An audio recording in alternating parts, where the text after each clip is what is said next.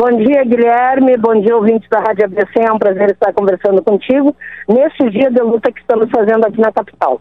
Bom, presidente, o motivo desta, deste pedido, desta reivindicação de agenda com o governador Eduardo Leite é tratar da campanha de reposição dos salários dos educadores gaúchos e o espaço aqui da ABC aberto para a sua manifestação. Bem, nós tivemos no dia 4 de agosto a primeira reunião, a audiência, né, reunião de negociação. O governo, ao terminar a reunião, disse que em 15 dias nos chamaria novamente não nos chamou, nós pedimos, mandamos um ofício pedindo essa audiência, não foi respondido o pedido. Então hoje nós resolvemos, viemos às sete horas da manhã, sete e meia, chegamos aqui no palácio, estamos todos aqui na frente da porta do palácio e só sairemos daqui quando o governo marcar uma audiência de negociação para continuarmos as negociações salariais. A nossa categoria tem pressa, sete anos sem reajuste, categoria extremamente endividada, nós não podemos esperar mais. Então ficaremos aqui até que o governo nos receba ou mande a notícia do dia da audiência e hora que nós vamos nos encontrar.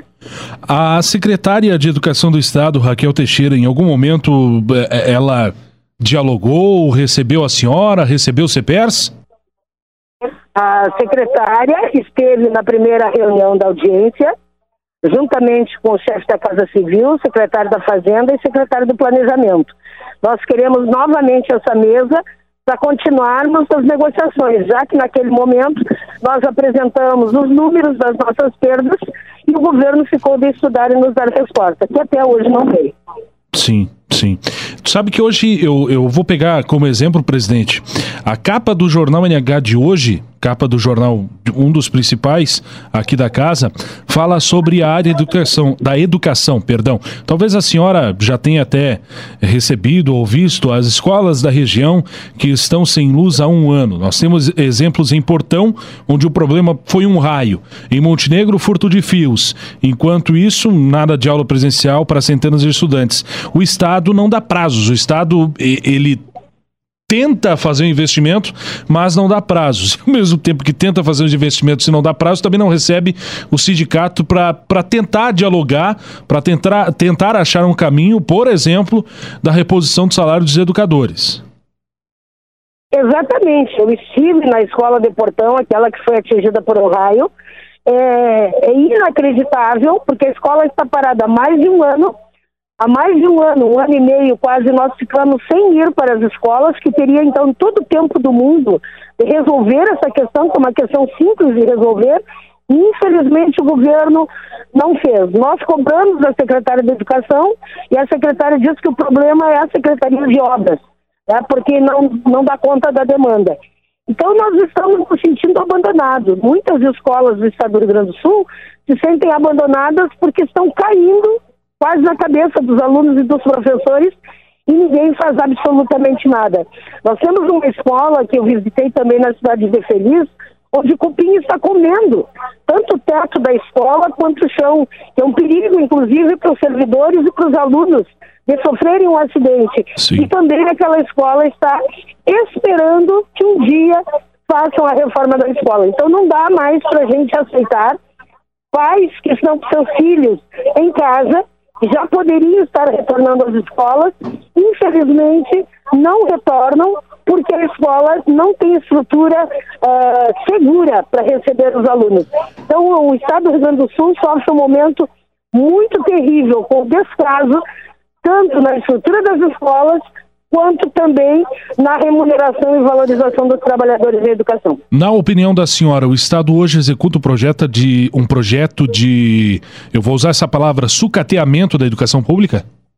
Olha, nós infelizmente a gente tem visto que quem defende as mesmas políticas que o governo do Estado defende, que são as políticas privatistas, e quando a gente vê uma PEC 32 sendo discutida em Brasília, com a possibilidade de privatização das escolas, nós ficamos muito preocupados. Porque sucatear é o primeiro passo para uma privatização, fazer com que as pessoas não defendam mais a escola pública para que sejam vendidas. Então, nós estamos com essa preocupação, sim, e gostaríamos muito, acho que é importante nesse momento, que a sociedade gaúcha também se pronunciasse os pais se organizassem para exigir do governo essas reformas necessárias, não para o professor e o servidor somente, mas também para seus filhos que vão para as escolas e utilizam esses espaços para estudar.